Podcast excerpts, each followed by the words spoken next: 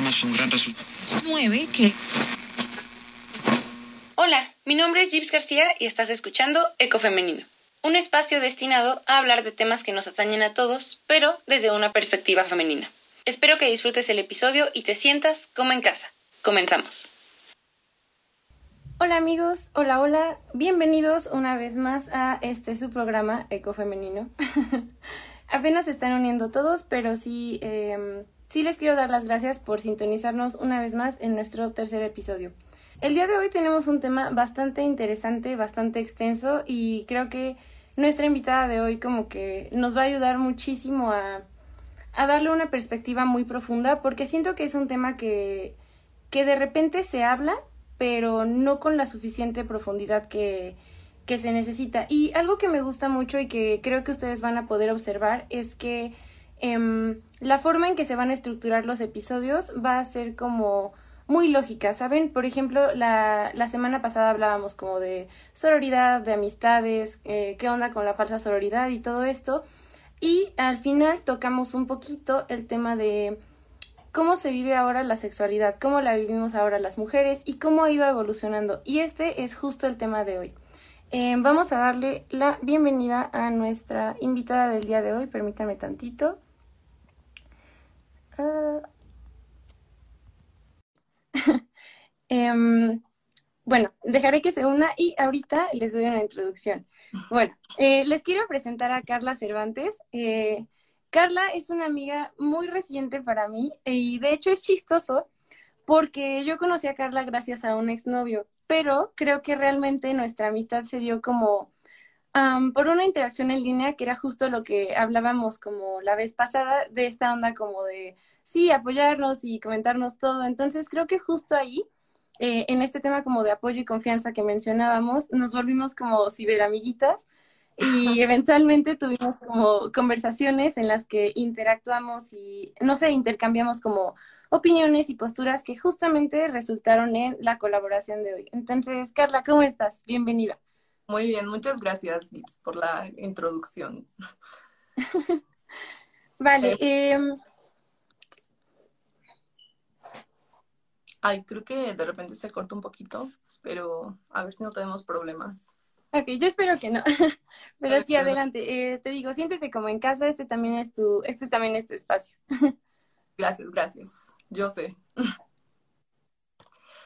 Pues no, no, no, no sé qué decirte primero, no sé con qué, con qué quieres empezar, con qué podemos empezar, pero, y también no, no, no sé qué decir de mí, pero, pero pues bueno, ya, ya dijiste lo importante, que pues, principalmente para presentarme, yo estoy estudiando psicología, y estábamos justo platicando hace un momento, Kips y yo, sobre que no estaba muy segura de, de si quería como darle un enfoque más personal a, a, eso que estábamos haciendo o pues vaya, darle como una cosa un poco entre, entre mi experiencia o mi, mi, trabajo que hago en la facultad. Pero, pero yo creo que igual como lo platicábamos, es una cosa de las dos. O sea, no, ya no puedo sacar esta, esta perspectiva de la psicología que tengo de mí, lamentablemente. Pero, pero yo creo que, que si podemos compartir entre, entre cosas que aprendí que aprendí a conocer dentro de la facultad y que también por experiencia propia eh, puedo, puedo contar, entonces yo creo que sería, sería como, como muy importante, no sé. Sí, justamente. Eh, creo que, como te decía hace un ratito, no tiene por qué estar peleada una cosa con la otra y creo que en este caso como que suma mucho al, al tema que vamos a tratar. Entonces, eh, pues si quieren, sin más preámbulo, vamos a comenzar. Em, como les decía, el tema, el tema que vamos a tratar hoy es em, qué onda con como la sexualidad y cómo ha ido evolucionando para nosotras como mujeres. Eh, me, gustaría comenzar con eh, la definición, que que sea un poquito un concepto más allá de, esta definición de diccionario que todos tenemos, que es como el conjunto de actividades y comportamientos sexuales relacionados con placer sexual que tanto mujeres como hombres eh, tenemos. Y este concepto que justo me gustaría con el, con el que empezáramos es como, ¿cómo fue nuestro primer acercamiento al tema de, la sexualidad? ¿Cómo surge? Eh, por ejemplo, en tu caso, Carla, ¿cómo fue? ¿Cómo recuerdas que, que fue la primera vez que escuchaste hablar de, no sé, como de, la vida sexual, de la sexualidad. ¿Cómo fue esto? Pues la verdad es que yo la más de la mitad de mi vida estuve en un colegio católico.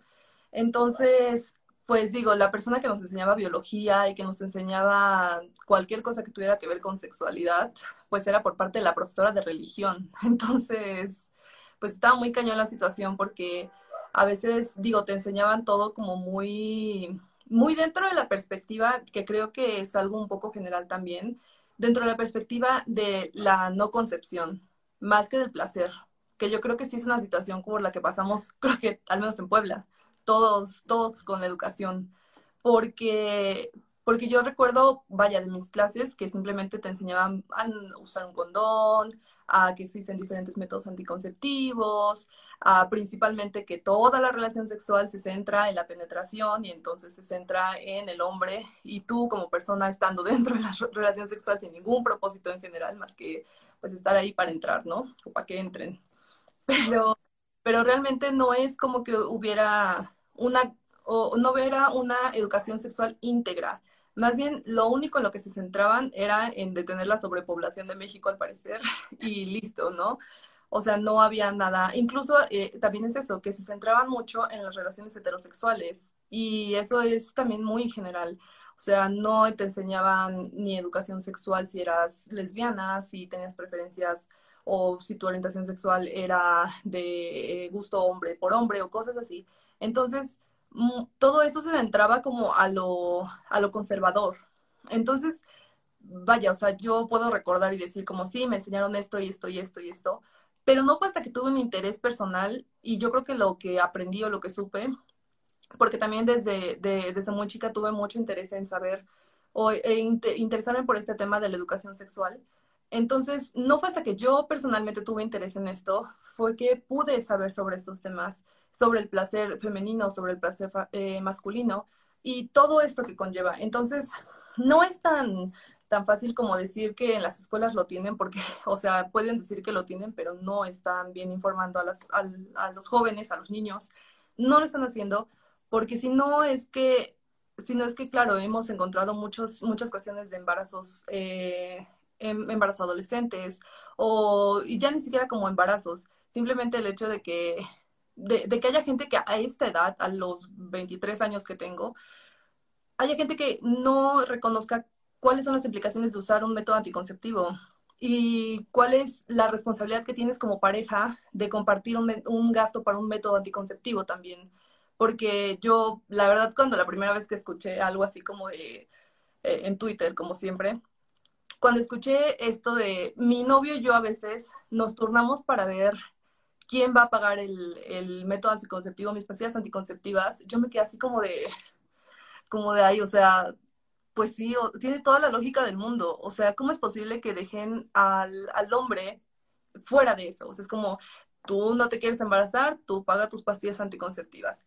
Pero la realidad es que no, a ver, es un tema de dos, porque al final es una relación de dos, como lo tiene que ser en el sexo, como lo tiene que ser en todo en general, como una relación de, de sexual al final de todo. Entonces, sí son muchas cosas que te, dejan pensando, te dejan pensando si la educación que tuviste, si te quedas con esa educación que te dan al principio, o vaya, si tú decides por tu cuenta y por tu propio interés personal, el investigar más sobre la educación sexual, que es muy importante. Sí, por ejemplo, eh, en mi caso también eh, recuerdo que como que el primer acercamiento que tuve sobre educación sexual justamente fue en secundaria y también fui en una escuela eh, católica. Entonces, sí, de repente creo que el, acercamiento que se tiene no es como tan profundo como, como debería serlo, ¿no? O sea, como dices, no andan en este tema como de placer, simplemente te dicen como, ok, es, es procrear, pero, pero mejor no procrees porque está Diosito, entonces por favor no lo hagas, ¿sabes? Y, por ejemplo, eh, sí, nada más lo reducen como a, al acto desde una perspectiva anatómica, así de, ¿sabes qué? Este es el pene, esta es la vagina y esto pasa cuando se juntan, ¿sabes?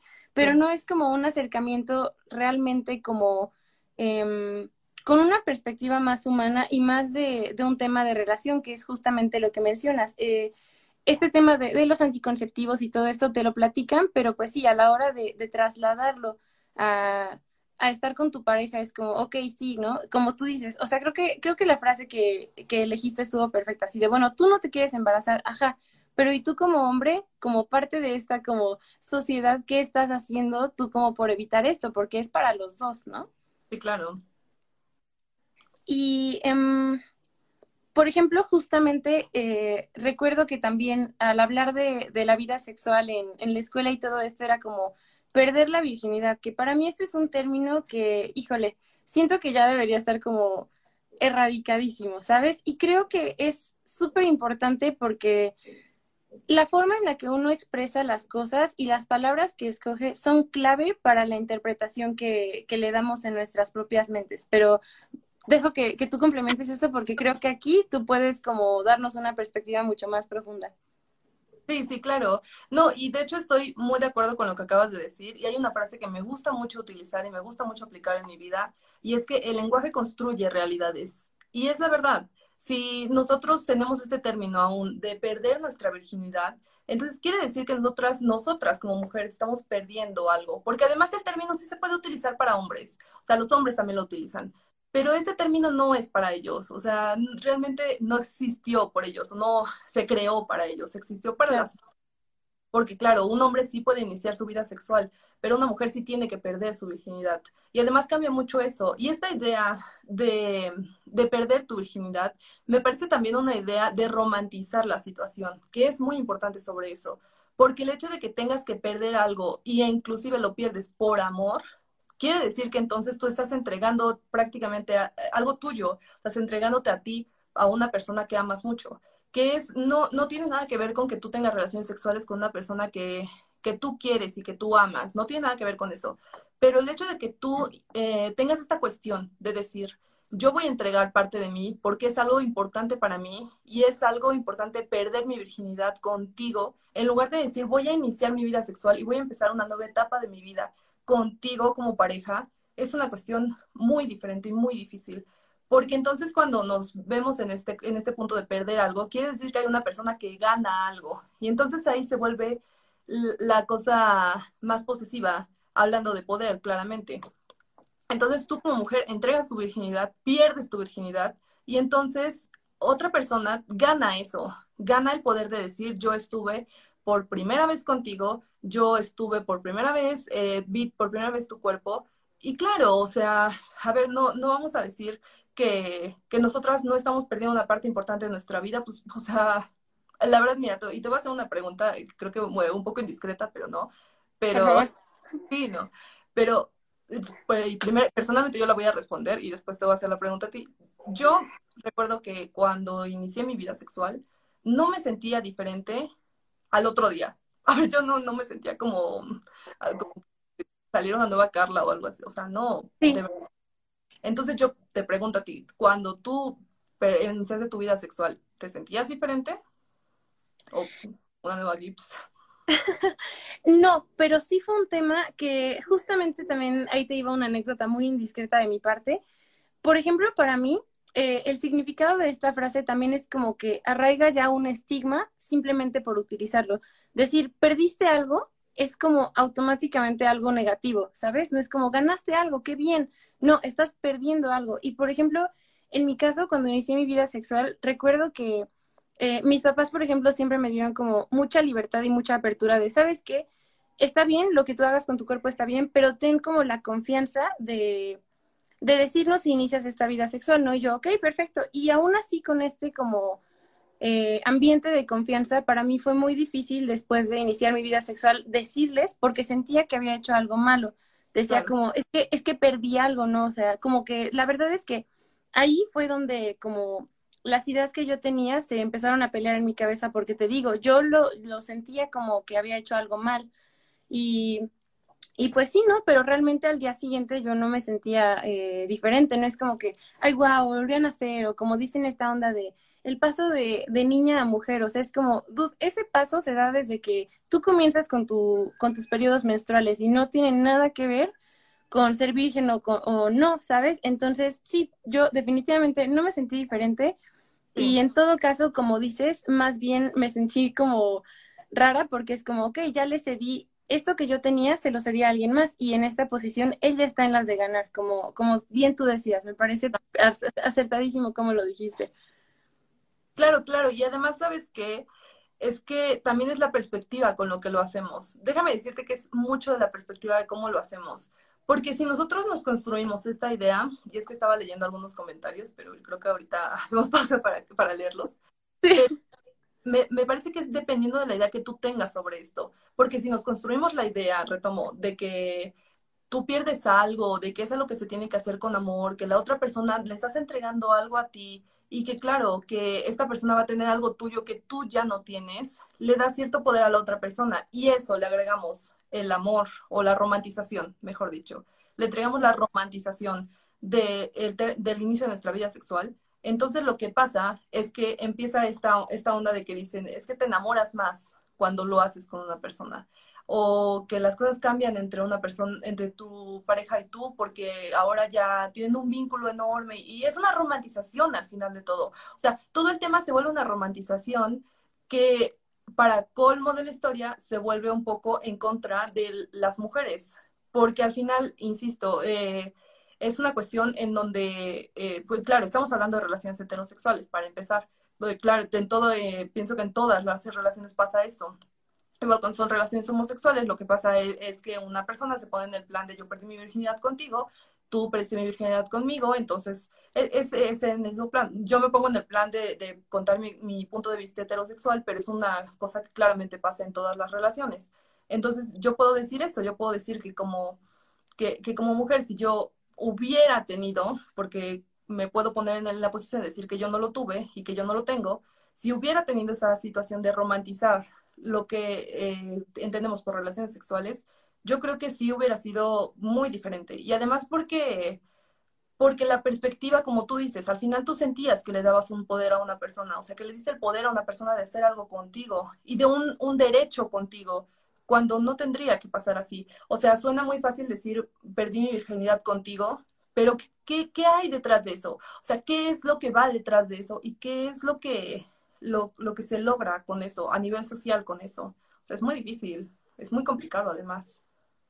Sí, y de hecho, ya si nos ponemos a hablar un poquito de cómo, eh, cómo tú dices, eh, este tipo de, de, frases como que nos perjudican a nosotras como mujeres, creo que también hay que, bueno, vale la pena tener un enfoque como antropológico de esto, porque desde siempre ha sido como, ok, te casas y virgen hasta el, hasta el matrimonio, pero tú como mujer, o sea, porque cuando se habla de que un hombre eh, llegue virgen al matrimonio, la verdad es que no es cierto. Y es más, hasta le sube el ego, es como decir, claro, perdió su virginidad conmigo. Y antes, eh, digo, muchísimo antes, era así como, si no llegabas virgen al matrimonio, la verdad perdías como tu valía como mujer y ya eras una, una paria. ¿Y qué onda con eso, no? También es como es una cosita tan chiquita el, el iniciar tu vida sexual, el romper tu imen, que es como, ¿en serio le dan tanto valor a esto? O sea, es una cosa fisiológica mínima. Y, y yo creo que definitivamente sí, iniciar la vida sexual tiene como una... un, significado a nivel eh, emocional, pero no necesariamente debería ir ligado como a como a perdiste tu virginidad y, y no manches, si la perdiste antes, ¿qué onda? O sea, ¿qué te pasa? ¿No pensabas? Y casi siempre eh, es esto como, como que dicen, ah, es que las niñas pues por eso tienen que ser vírgenes hasta el matrimonio, porque si no, no sirven, ¿no? Mm, claro, sí, sí, sí. Y además es que es esto, es que no solamente es el que, el que te hayan dicho esta idea, claramente viniendo de parte de padres y de, vaya, de modelos de autoridad, mejor dicho. O sea, entre padres, maestros, tíos, tías, como abuelos, vaya, todo, todo, todo lo que construyó tu idea de que era tener relaciones sexuales. Y es que, y es que sí, al final se vuelve, como, como dice justamente ahorita una amiga que se llama Lea, que por cierto, hola, es, es muy tarde, ella, ella eh, vive muy lejos de aquí, entonces es muy tarde para ella, pero justamente sí, vuelve una cosa para, para un método de control de las mujeres. Y no solamente eso, es que te construyes esta idea de que todo va a ser sobre ti, o sea, sobre lo que tú pierdes, sobre lo que la otra persona se vuelve contigo y, se vuelve un, un, círculo enorme en donde tú te la pasas perdiendo, haciendo, entregando, todo, todo es contra ti al parecer. Y, y no solamente esto, es que el hecho de que ve, midan tu valor como persona a partir de que no voy a decir, bueno, yo pienso que no es tanto como, como, como decir, es que es una cosa tan simple como, como perder tu virginidad y romper tu imen. No tanto así, sino como todo este constructo que es el, las relaciones sexuales. No es una cosa tan sencilla como esto, pero me parece que no tendría que ir por ahí la cosa. O sea, no tendría que ir por ahí el hecho de que de que minimicemos algo así y que además por eso justifiquen ciertas actitudes que tienen, como decía, tener valor de algo o, o sea, eso no tiene nada que ver, porque al final entonces, ¿qué es? O sea, ¿por, qué? Eh, yo, me, yo siempre me hago la pregunta, es como, ¿por qué tendría que perder mi valor como persona? O sea, no, no sirve de nada. Yo a veces, una vez platicando esto con mi mamá, en alguna ocasión hace muchos años me dijo eso, como es que es tu valor. Entonces yo le dije, entonces no sirve de nada que yo esté estudiando una carrera, no sirve de nada que yo me esté informando, que yo encuentre las formas de superarme como persona, porque al final, si resulta que un día decido que una persona tenga relaciones sexuales conmigo, eso ya no va a importar. O sea, entonces ya no va a importar lo que yo soy, entonces no va a importar qué estoy construyéndome, porque al final lo único que importa es que yo sea la esposa de alguien y que yo y que alguien, yo permita que alguien tenga el control sobre mí como esposa y que además tenga el poder de decidir qué soy como mujer a partir de esto, además. Es, una cosa enorme. O sea, no. Sí, ¿no? Y, y, lo que decíamos es que también esta onda de tener relaciones sexuales, de tener encuentros sexuales, antes era considerado como, como la prueba de amor, el acto de amor, ¿no? Y también creo que de ahí, de ahí se desprende una cosa, de que también mm, hay como un estigma de tener muchas parejas, no solo, ya deja tú como sexuales, sino sentimentales, porque recuerdo mucho que en secundaria eh, en clases de, religión también era así como de, a ver, ¿y qué onda con esta necesidad de tener novio, no? ¿Por qué? ¿Por qué quieres tener novio? ¿Por qué? ¿O para qué? ¿Qué te sirve, no? Y tú dices, bueno, a lo mejor me cae muy bien, me entiendo muy bien, pero yo pienso que justamente esta, este cuestionamiento era como decir, seguramente lo que tú quieres es tener el acto del amor, ¿no? Y, para eso quieres novio y como muy señalado. Y, y, también, sí, y siento que es como eh, que la vida sexual sin pareja antes, más que ahora, era como un tema súper inconcebible, pero únicamente para las mujeres, lo que, lo que decíamos y como ahondando más en esta parte, ¿no? Sí, sí, sí. Y incluso eso también nos lleva a un tema como muy importante y aún incómodo para las mujeres, que es la masturbación, de verdad. O sea, va, va mucho sobre eso, porque, bueno, como lo estabas diciendo, como para qué quieres tener un novio, y seguro nada más quieres estar con él o cosas así, ¿no?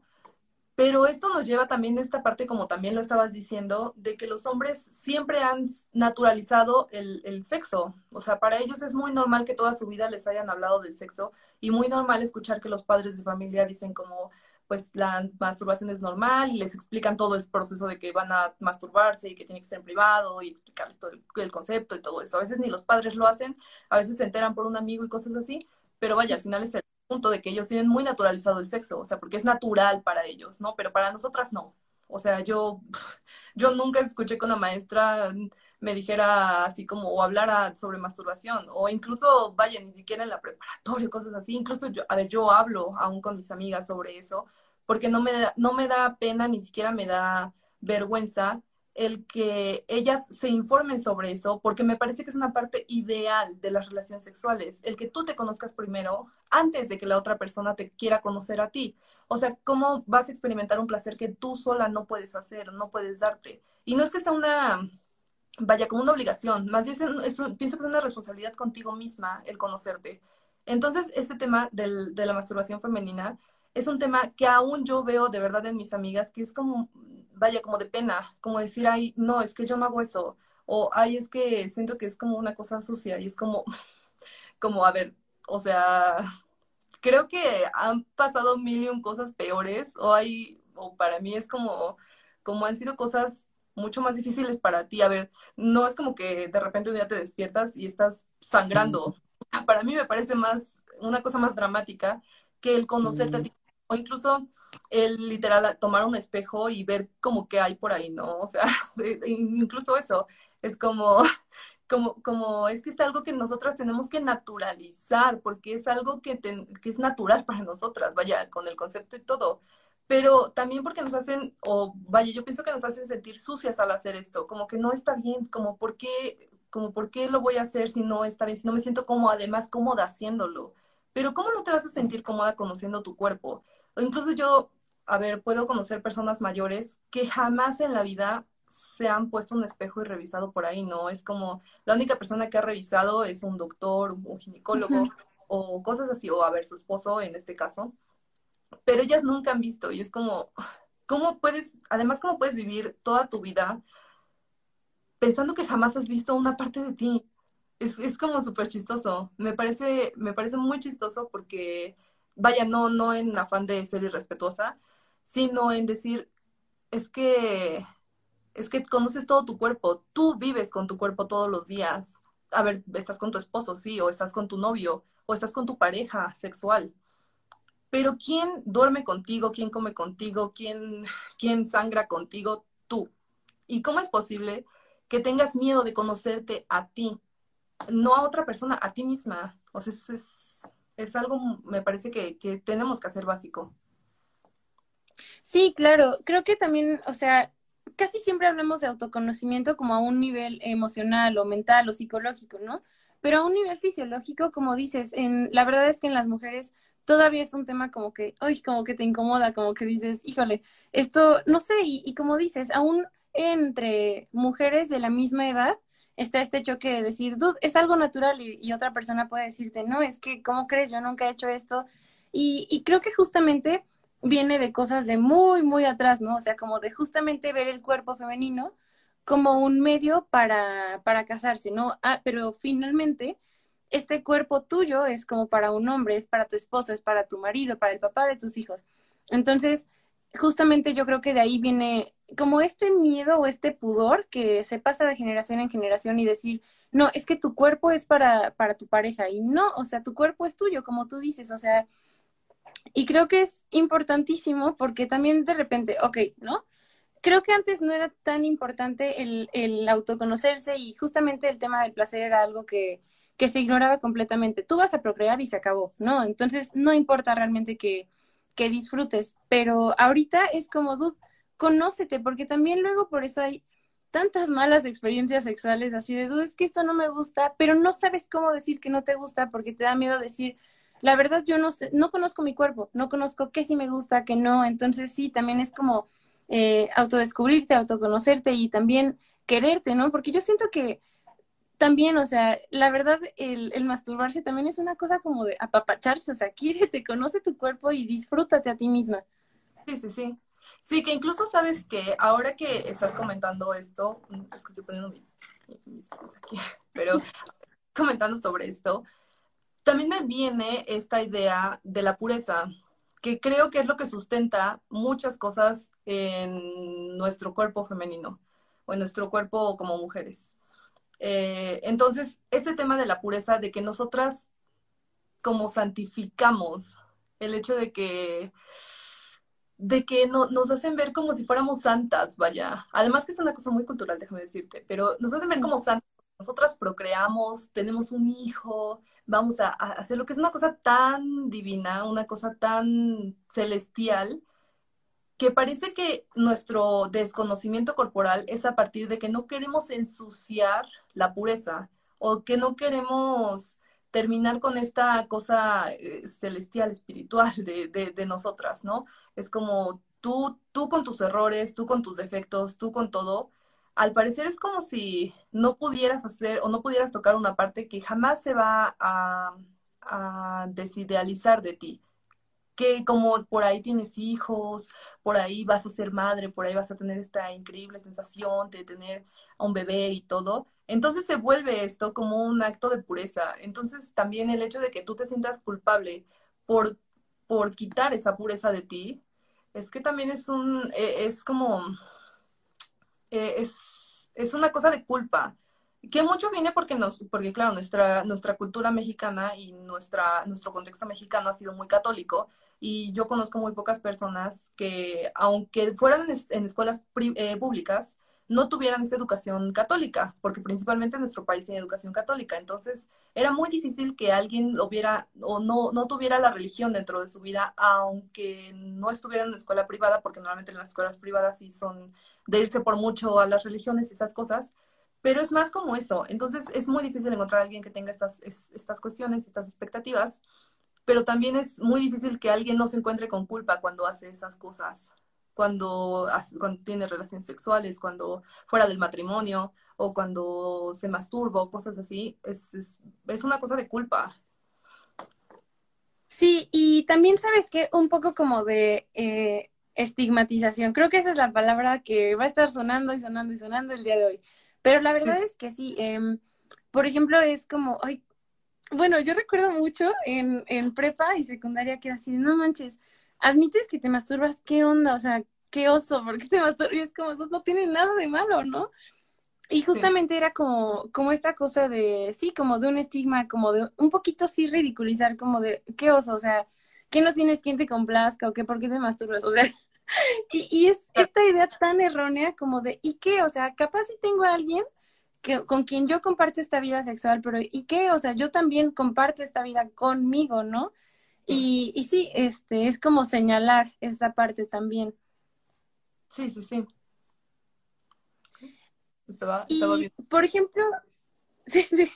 Sí, yo también en los comentarios están poniendo mucho debate también y me parece importantísimo este comentario que pusieron de que además conocerse mejor ayuda como a un desenvolvimiento en pareja. Claro, porque entonces ya puedes, de, ya puedes decir a ciencia cierta, esto sí me gusta, esto la verdad me incomoda, no me gusta, ¿no? Y así lograr justamente una mejor este, interacción, interacción sexual. Sí, sí, sí. Y no, por sí. No, no, no, eh, habla, habla, por favor.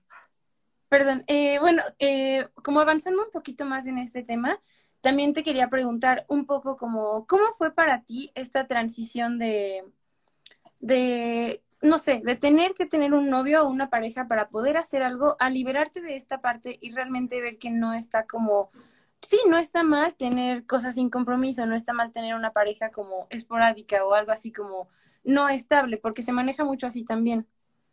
Ok, de este tema, y yo creo que cuando, cuando recién me invitaste a hablar sobre esto y me, me comentaste algunos de los temas, yo, yo dije, de verdad es que cuando toquemos ese tema va a ser muy chistoso, de verdad muy chistoso, porque, porque la verdad es que yo, yo personalmente, yo nunca he tenido un novio con el que hubiera tenido relaciones sexuales. Entonces, yo he tenido relaciones, a ver, eh, he tenido novios, pues. O sea, he tenido uno, dos, diez, no importa. Pero nunca, nunca llegamos a ese punto porque cuando yo decidí empezar mi vida sexual, fue cuando yo sabía que estaba preparada física y mentalmente o psicológicamente. Entonces, mis novios que tuve fueron cuando tenía como, no sé, 16, 17 años y así como la última vez que terminé con mi último novio fue como a los 19, 20. Y la verdad es que después de todo ese tiempo tenía muchas amigas que me decían así como, oye, pero pues nunca lo han hecho. yo así de, pues no, o sea, la verdad es que no me siento preparada, no, no va a funcionar, ¿no?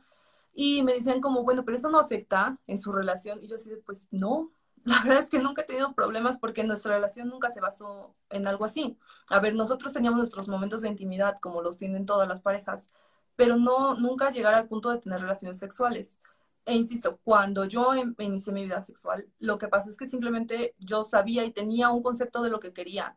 O sea, yo nunca recuerdo haber tenido esta idea romantizada de me, me, parece como la idea más lógica, pero es como una cama de pétalos de rosa y el mar enfrente y la luz de la luna alumbrando nuestros cuerpos y cosas.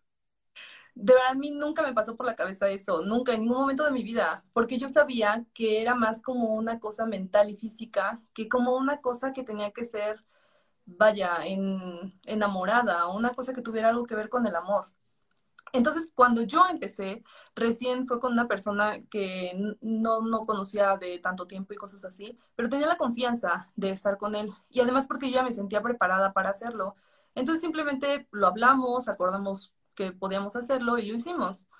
Entonces, a mí me parecía muy chistoso porque a partir de esto tuve esta duda existencial para mí, de decir, bueno, entonces ¿cuál es la diferencia entre tener relaciones sexuales con una persona que es tu novio y que amas mucho, que quieres mucho, a con una persona que simplemente, a ver, no es que sea como una noche o dos, pero a una, una persona más casual, ¿no? Una persona que no amas al final de todo.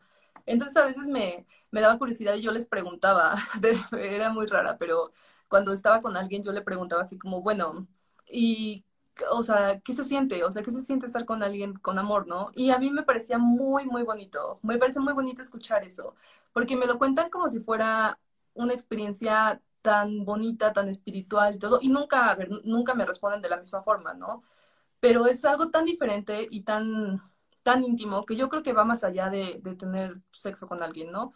Entonces a mí me parecía que cuando experimentara esta, esta cosa de tener una pareja estable y que ya llevemos mucho tiempo y que nos enamoremos y que lo ame mucho o algo así, eh, llegar a tener relaciones con él y sentir eso, o sea, sentir como, como toda esta situación que me plantean a mí, que a mí no me parece tampoco malo en mi vida. A ver, no es como que yo vaya por ahí diciendo como voy a enamorarme de cualquiera para saber qué se siente o algo así, o que incluso yo decía como tener novio para poder tener relaciones sexuales. La verdad, nunca fue así. Y yo pienso mucho que, que, que, me ayudó también personalmente porque aprendí a separar muchas cosas. Aprendí a separar mis, mis sentimientos, o sea, mi parte emocional de mi parte fisiológica. O sea, aprendí a tener, a querer a una persona, no porque le tuviera deseo, sino más bien porque le tenía cariño y comprensión y confianza y todo lo que se le tiene que tener a un novio o a una pareja. Entonces, creo que me ayudó también mucho con eso, porque entonces yo puedo diferenciar cuando alguien me gusta y cuando ah, simplemente tengo deseos de estar con alguien, que no está mal tampoco, pero simplemente me ayuda, de verdad me ayuda mucho, que a veces yo pienso que la gente mezcla eso. Y entonces cuando de repente te encuentras en una situación en, donde estás con una persona sentimentalmente hablando y te das cuenta que solo estás con ella porque tenías deseos de estar, pues, o tener relaciones sexuales con esa persona, se me hace también muy complicado, muy complicado porque entonces ahí viene la parte que estabas comentando tú de las parejas casuales, que entonces llega este punto en donde tú estás con una pareja casual y ya te estás, como comúnmente decimos, enculando, ¿no? O sea, tú estás con una persona de forma sexual y de repente dices, creo que es el amor de mi vida. O sea, al otro día cuando te despiertas dices, creo que sí, sí, sí puedo, o sea, lo acabas de conocer hace un día, dos, una semana, un mes, nunca se han hablado de forma romántica, pero me estás diciendo que estás enamorado de él solamente porque tuvieron relaciones sexuales o estás romantizando la idea de que cuando tienes relaciones sexuales con alguien, quiere decir que automáticamente pasan a que su relación, a ver, si siguen hablando no quiere decir que van a ser pareja. O sea, igual la persona no es, es una persona responsable, afectiva, y entonces pues no va a gostearte, ¿no? O sea, si le parece una persona interesante va a seguir hablándote, pero no quiere decir que ya sean pareja o que vayan a terminar siendo novios o cosas así. Claro.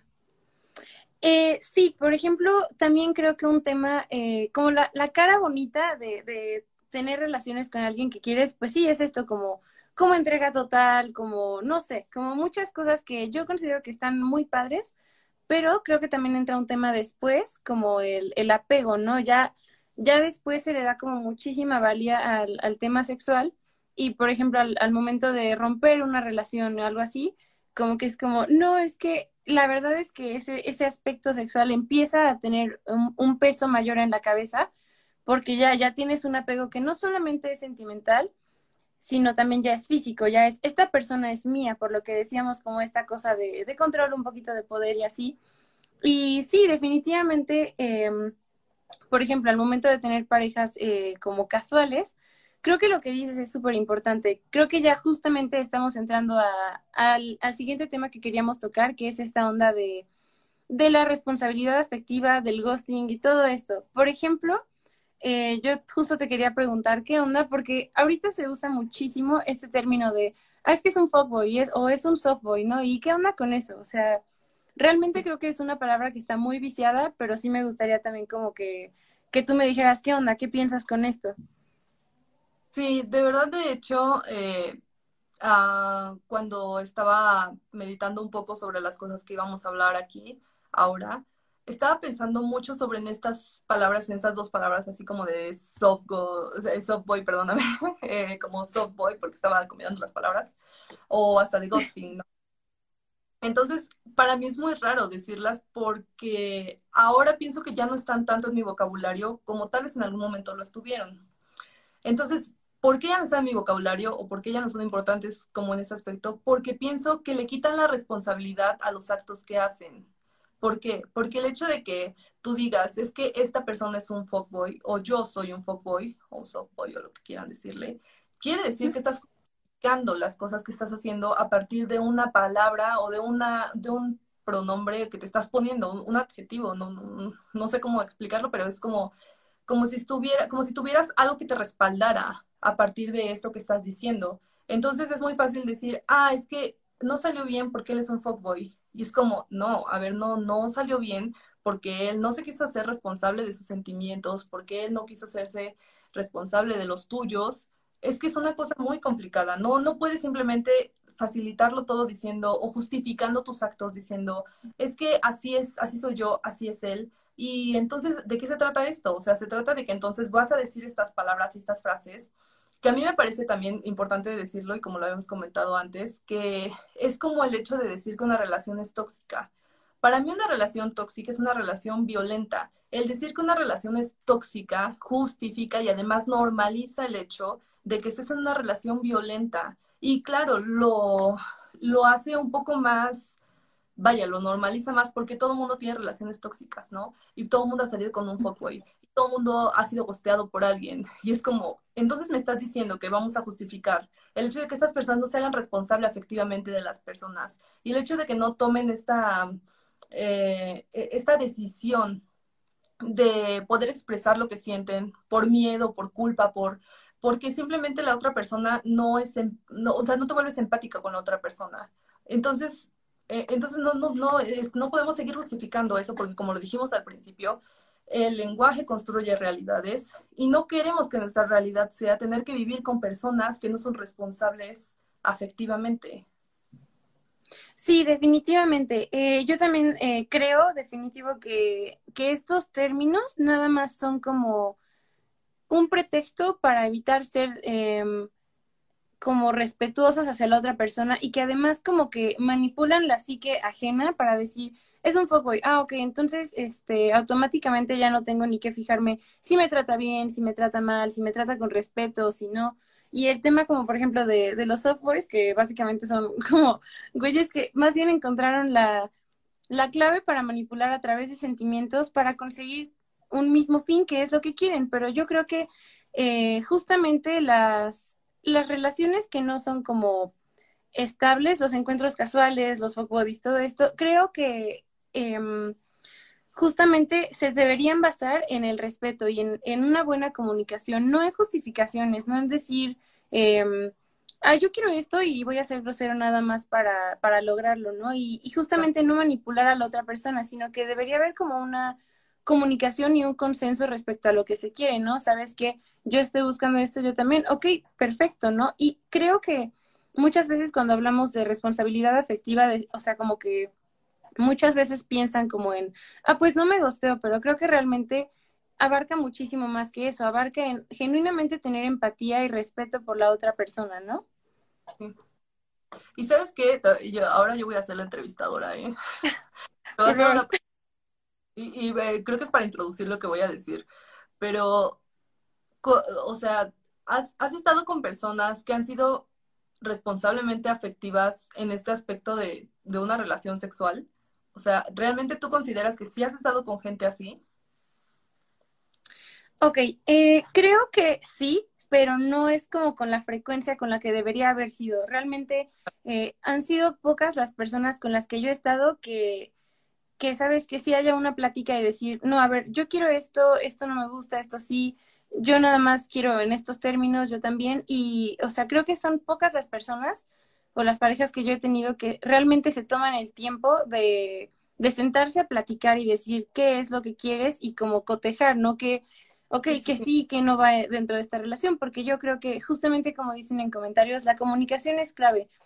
Y y si no tienen, como no hay buena comunicación, surgen muchísimos problemas porque no entendemos qué es lo que está pasando en la mente del otro. O sea, y, y no sé, yo creo que cada quien escoge eh, qué tanto de sí mismo quiere decir, qué tanto quiere demostrar, pero es como, que si te estoy diciendo que, que esto no me gusta, tú deberías simplemente entender que definitivamente no me gusta. Entonces, por favor, no lo hagas porque es una asociación, más que una pareja, es una asociación, es una relación en la que las dos partes tienen que estar de acuerdo en lo que hacen y estar enteradas, porque de repente es como, ok, no digo nada, pero como no lo dije, tú ya tienes que entender que, que no está sobre la mesa esta opción es como, no, a ver, por eso se habla, ¿no? Por eso se comunican las cosas. Sí, claro. Sí, y es que además, es, yo creo que es importante mencionar que es una, eh, una responsabilidad afectiva dentro de las relaciones sexuales. Y me parece muy importante decirlo, porque a veces las personas dicen como es que yo sí soy responsable afectivamente o soy una persona empática en las relaciones sexuales, porque le pregunto a mi pareja qué es lo que le gusta, o si soy una persona así porque después no les hago, eh, o sea, no, no les dejo de hablar o cosas así, ¿no? Pero a ver, ¿qué es lo que tendría que ser? O sea, no, vaya, si son cinco puntos, no quiere decir que uno de cinco ya eres responsable afectivo. No, a ver, tienes que cumplir los dos. ¿Y qué es esto? Primero, como decías tú, el dejar en claro qué es lo que quiero antes, durante y después de tener una relación sexual. Porque igual el, tema de una relación, eh, responsabilidad como cuestiones como un poco más, eh, como, como más diferentes. Ay, creo que... Ah, ok, ya. Es que se trabó un poquito. Pero es como esto, ¿no? Entonces, lo primero que tiene que ser dentro de, la responsabilidad afectiva en las relaciones sexuales, primero es decir esto. A ver, eh, hablar, hablar sobre esto, ¿sabes qué? Yo estoy interesado en que podamos vernos un día o algo así. ¿Tú quieres? Sí, sí quiero. Yo quiero. Bueno, está bien. Eh, ¿Qué te gustaría que, dónde te gustaría que fuera? Estamos de acuerdo en el lugar en el que está. O sea, hablar antes de lo que va a pasar. Durante, si durante este proceso decir, eh, estás bien con esto, eh, te gusta otra cosa, quieres que intentemos alguna cosa, te estás sintiendo bien, quieres que nos detengamos, todo esto. Y después, y claro, aclarar que, que si lo que tú quieres simplemente es estar con esa persona y ya, lo tienes que decir y decir, ¿sabes qué? Yo no estoy buscando una pareja en ti. Y aunque, a ver, por no ser simpáticos, a veces suena muy mal, pero no se trata de simpatía, se trata más bien de respeto a la otra persona, porque igual la otra persona, como lo comentaba hace un momento, se ilusiona después de estas actividades y entonces si esta persona no te lo dice, ¿cómo vas a, decir tú. Eh, ¿Cómo decirlo? O sea, si, si, si tú no lo dices, ¿cómo lo, lo vas a ver la otra persona, no? Y además es que tienes que, ser consciente de eso, ser consciente de que no la otra persona, va, porque acepte tener una relación sexual contigo, quiere decir que está de acuerdo en tus términos. Y no por eso quiere decir que están en el mismo canal, ¿no? Porque igual la otra persona dice, yo siempre que tengo relaciones sexuales lo hago para iniciar relaciones, ¿no?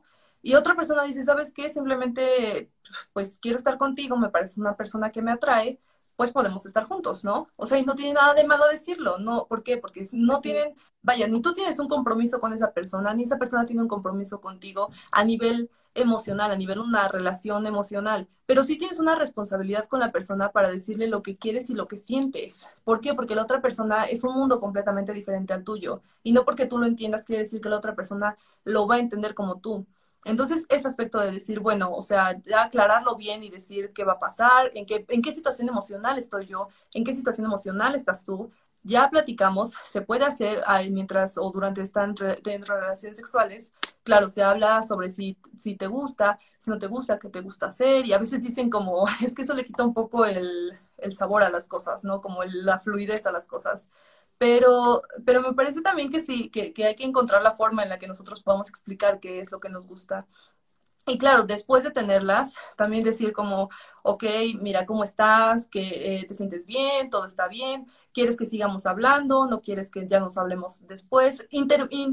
Eh, y no importa la forma, si haya salido bien o no, eh, lo importante aquí es que, es que se hable, que se comunique. Como lo decían en Comedios, la comunicación es la base de todo. Es la confianza que tienes con otra persona y claro, también eh, el, consentimiento. El consentimiento es importante.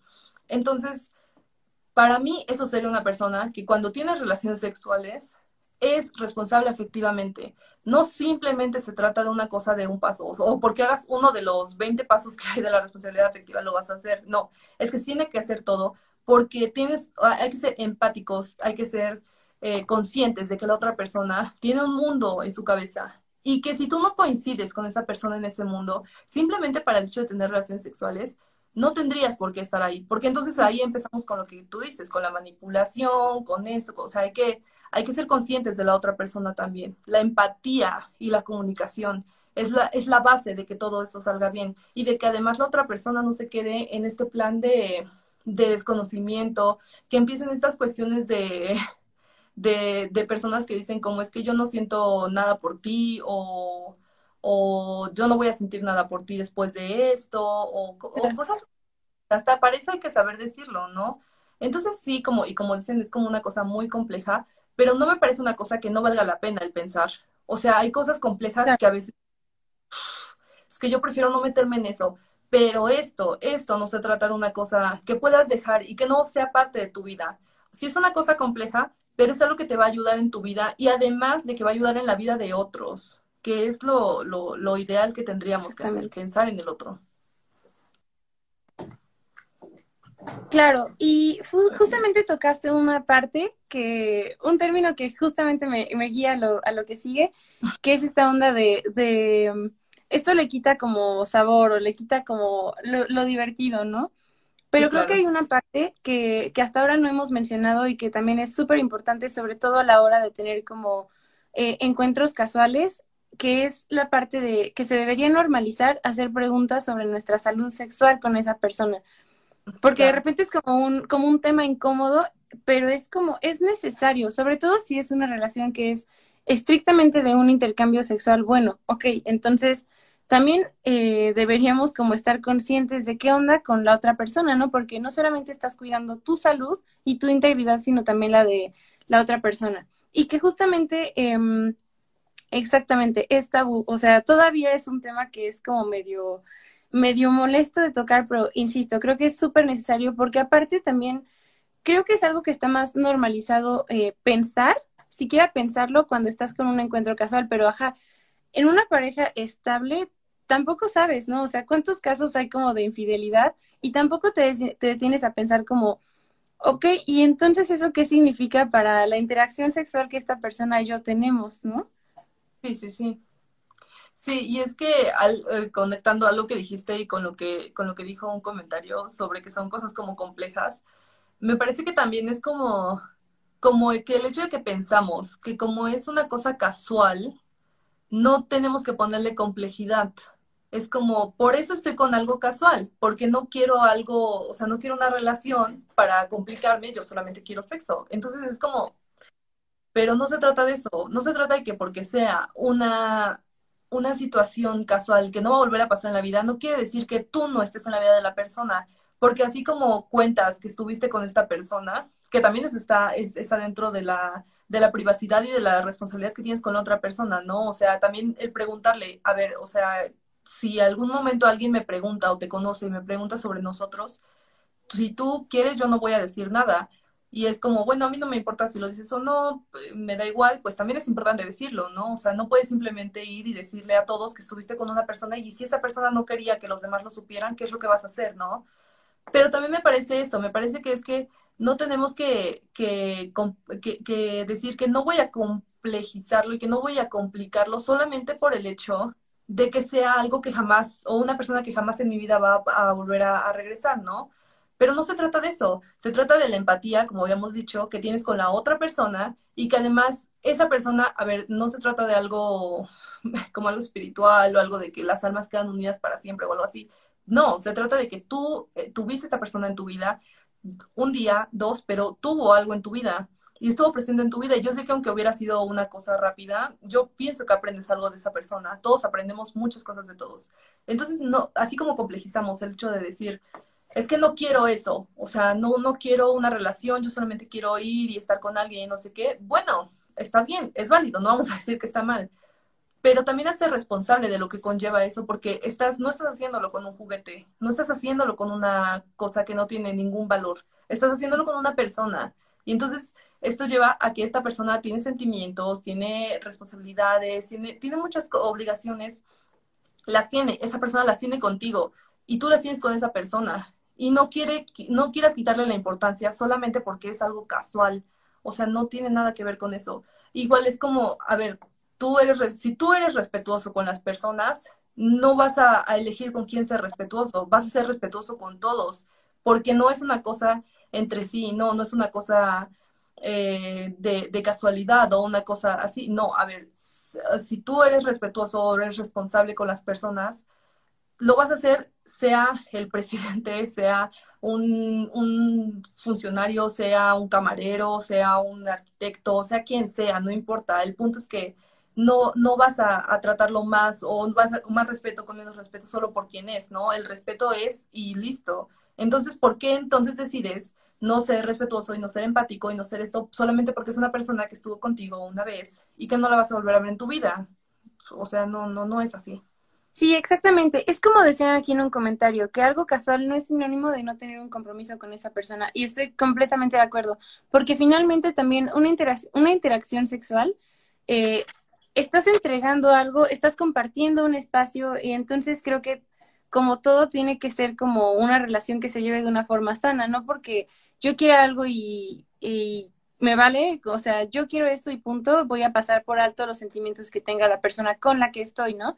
Entonces, sí, definitivamente se trata de, de respeto y, y, sí, como de, de, comunicación. Es lo que decíamos. Todo, todo, todo aquí es donde se une todo para que fluya de una forma adecuada es comunicación, consenso, responsabilidad y sobre todo respeto. Sí, sí, sí. Sí.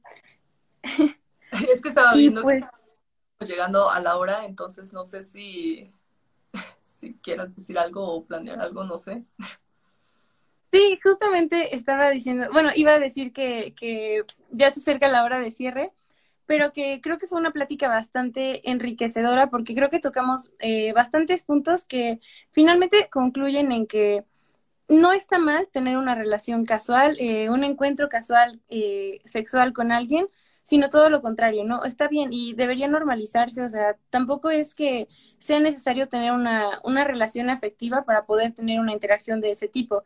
Y pues sí, o sea, como, como todo hay que, hay que comunicarlo, hay que platicarlo, pero creo que justamente esa es como la, la reflexión del día de hoy. Y no sé, eh, muchísimas gracias por platicar conmigo de esto, porque creo que fue una plática bastante amena, yo me divertí bastante y aparte creo que sacamos buenas conclusiones de ella. Sí, sí, de verdad a mí me, me dio mucho gusto, bueno, como siempre me da mucho gusto platicar contigo. Y yo creo que solo como comentario final y para como cerrar mi participación aquí. Yo pienso que ah, después de todo lo que hablamos y después de todos los comentarios que, que estábamos leyendo muy rápidamente, y perdón por no contestar, ¿verdad? Es que a veces incluso yo estoy hablando y me desconcentro un poco cuando intento ah, retomar alguna cosa de alguno, pero los leeremos como un poco ahorita cuando salgamos. Pero claro, como comentario final, es que me parece que, que el hecho de que nosotros queramos estar e inferir y, querer eh, controlar la vida de los demás a partir de las cosas que hacen, no sería como, como lo ideal. Para mí, a partir de todo lo que hablamos en general y, para concluir, es que si alguien hace algo en su vida, sigue siendo su vida hasta que tú estés dentro de, de, esta situación o de, o de su círculo social o de su espacio social. Pero al final, si nosotros vemos que una, que una mujer o un hombre tiene muchas parejas sexuales, no es nuestro problema. ¿Por qué? Porque tú no eres una de sus parejas sexuales y en tu vida no interfiere eso. A veces las personas lo dicen un poco como, es que como sociedad eh, nos afecta y no sé qué. A ver, yo creo que como sociedad hay mil y un cosas que nos afectan mucho más que eso, muchísimo más que eso. Entonces, yo pienso y a mi consideración es que el respeto, como siempre, hacia las decisiones de los demás, porque principalmente nosotros no sabemos la vida que llevan los demás.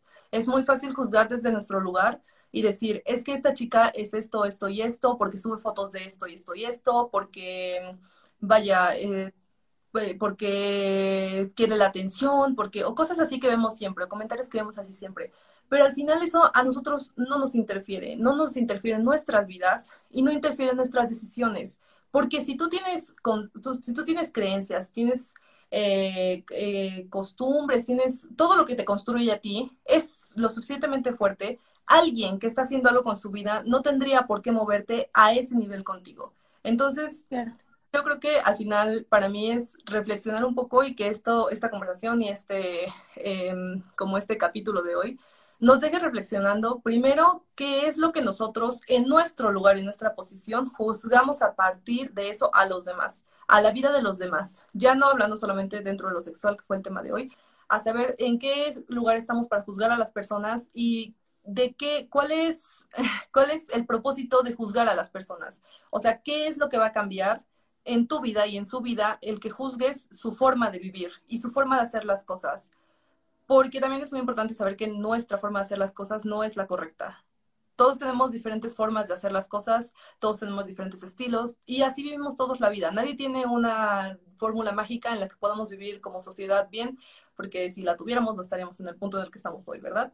pero, pero pues la verdad yo pienso que, incita mucho a la reflexión sobre esto y que también incita mucho a la reflexión ahora, hablando de la, de la parte sexual, incita mucho a la reflexión sobre si nosotros hacemos esto en el ámbito sexual y que si nosotros, eh, vaya, somos responsables eh, afectivamente con las personas que están, que, con las que estamos, y también sobre, vaya, al final es una, una, reflexión entera sobre todos estos temas que hablamos y con eso, porque eso sí lo podemos cambiar nosotros. Las cosas que vemos en nosotros, que no hacemos, que no tenemos, eso sí, sí ayuda a nuestra forma de vivir, eh, como lo decía eh, eh, uno, de los comentarios. O sea, lo que tú puedas arreglar en ti para mejorar tu comunidad con los demás, eso sí va a afectar a nivel social.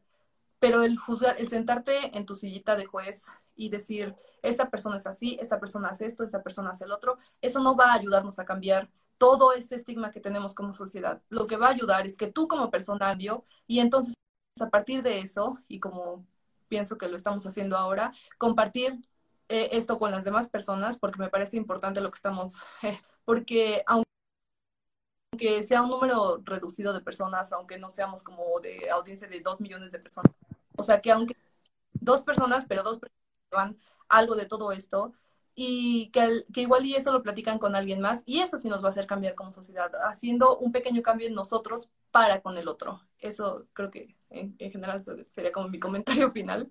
Claro, sí, completamente de acuerdo. Eh, como dices, el, el sentarse y ponerse a juzgar a todos creo que no es como la, la idea, sino el chiste es como autoanalizarse y y ver qué onda, qué, qué puedo hacer yo conmigo mismo para mejorar las relaciones que entablo con los demás, ya sean afectivas, amistades, sean encuentros casuales, pero creo que definitivamente eh, lo que dijiste es como súper, súper acertado. Em, sí, e, es como dices, eh, como decían aquí en los comentarios, perdón, vive y deja vivir, ¿no? Lo que, lo que no te afecta, pues que se te resbale, o sea, también quién eres tú, quién, quién soy yo para para juzgar como el actor ajeno mientras no me afecte, ¿no?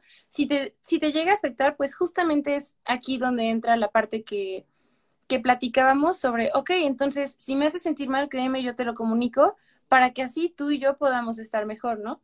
Pero sí, definitivamente el, el respeto a, a, todo lo ajeno creo que también es, es clave. Sí, sí, sí. sí. Y pues Sí, ya, ahora sí ya que nos cerró Instagram y que ya, ya nos cortó todo nuestro speech, pero está bien. Pues yo creo que sí, sí sería. De verdad, muchísimas gracias por invitarme y de verdad también muchísimas gracias a todos los que estaban diciendo comentarios y acompañándonos. Les agradezco muchísimo. Igual, perdón por no leerlos y comentarlos todos, pero muchas gracias por la invitación además. Y pues espero que nos estaremos viendo en otro capítulo en el futuro o algo así. Si no, también está bien, no importa. Yo lo voy a hacer, no importa que me invites o no. Pero, gracias.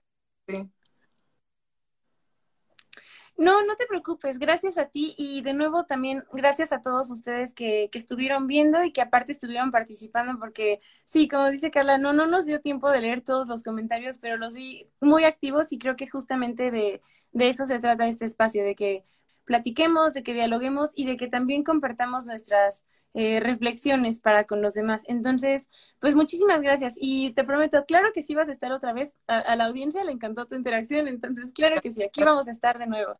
Eh, nos vemos la siguiente semana, ya saben, jueves a las 8 a la misma hora en este su espacio. Esto ha sido todo por hoy. Espero hayas pasado un buen rato junto a nosotras. Te recuerdo que además de estar aquí, este podcast se transmite en vivo todos los jueves a las 8 pm a través de nuestra cuenta de Instagram Ecofemenino. Nos vemos el siguiente episodio. Sigamos haciendo eco.